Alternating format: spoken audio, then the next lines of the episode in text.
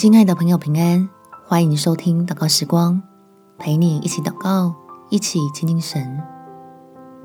在天父怀里哭泣，是离苦得乐捷径。在马太福音第五章四节，哀痛的人有福了，因为他们必得安慰。接受天父对我们的爱，你我就能有长存的盼望，使我们靠着神同在的满足，走出悲伤。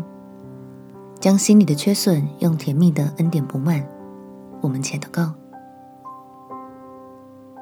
天父，我相信主所说的，在这世界有苦难，但是我可以放心，因为基督已经胜过世界，所以我可以借着怀抱盼望而有平安，知道爱我的神必有够用的恩典给我。当我因为悲伤，心口像是破了一个大洞的时候，自己明白世间没有其他的事物能够来填补代替那已经失去宝贝。